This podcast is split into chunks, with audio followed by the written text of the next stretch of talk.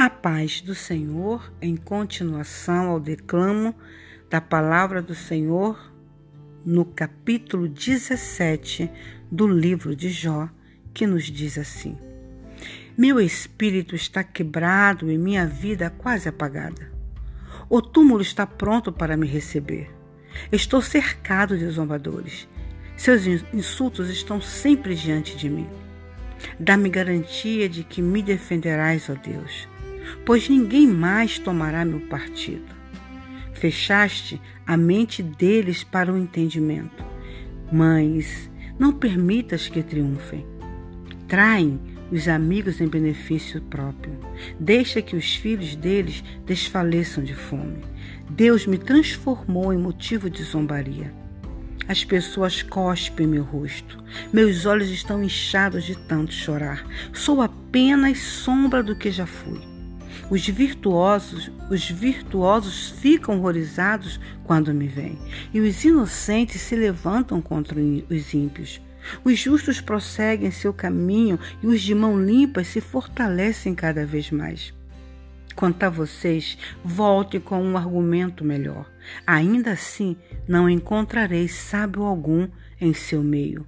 Meus dias chegaram ao fim e minhas esperanças se foram os desejos de meu coração não se realizaram. Esses homens dizem que a noite é dia, afirmam que a escuridão é luz. E se eu descer à sepultura e arrumar minha cama na escuridão? E se eu chamar o túmulo de pai e o verme de mãe ou irmã? Onde está, então, minha esperança? Se há alguém que possa encontrá-la? Não minha esperança descerá comigo à sepultura. Descansaremos juntos no pó. Vou aproveitar também e ler o capítulo 18, que diz assim: Então Bildade de Suá respondeu: Até onde você vai com suas palavras? Mostre sensatez se deseja que respondamos. Imagina que somos animais? Pensa que somos ignorantes? Ainda que arranque os cabelos de raiva, acaso isso destruirá a terra? Farás as rochas mudarem de lugar? Por certo, a luz do perverso se apagará.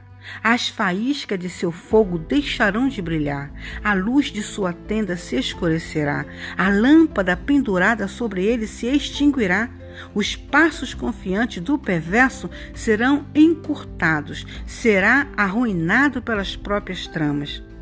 O perverso caminha direto para a rede, cai num alçapão. Uma armadilha o pega pelo calcanhar, um laço o prende com força.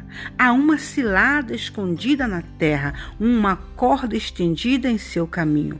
Terrores cercam o perverso e o perseguem a cada passo. A fome esgota suas forças e a calamidade aguarda seu tropeço.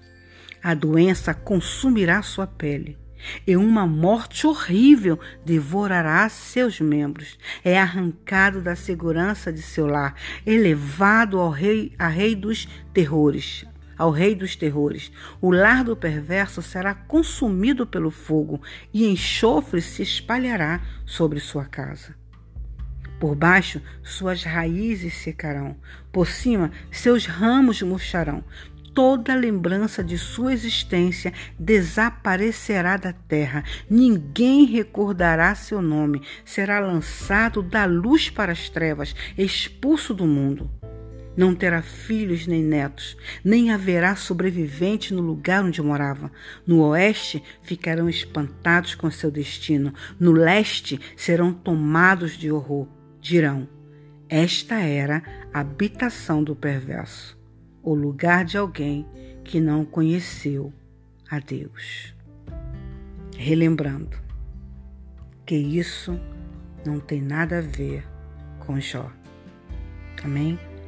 Mas também não é mentira, porque a palavra do Senhor é sempre verdade. Só que eles estão, eles estão atribuindo isso, como eu digo sempre, à pessoa errada. Amém? Fiquemos todos na paz do Senhor e que Deus nos abençoe em nome de Jesus. Amém.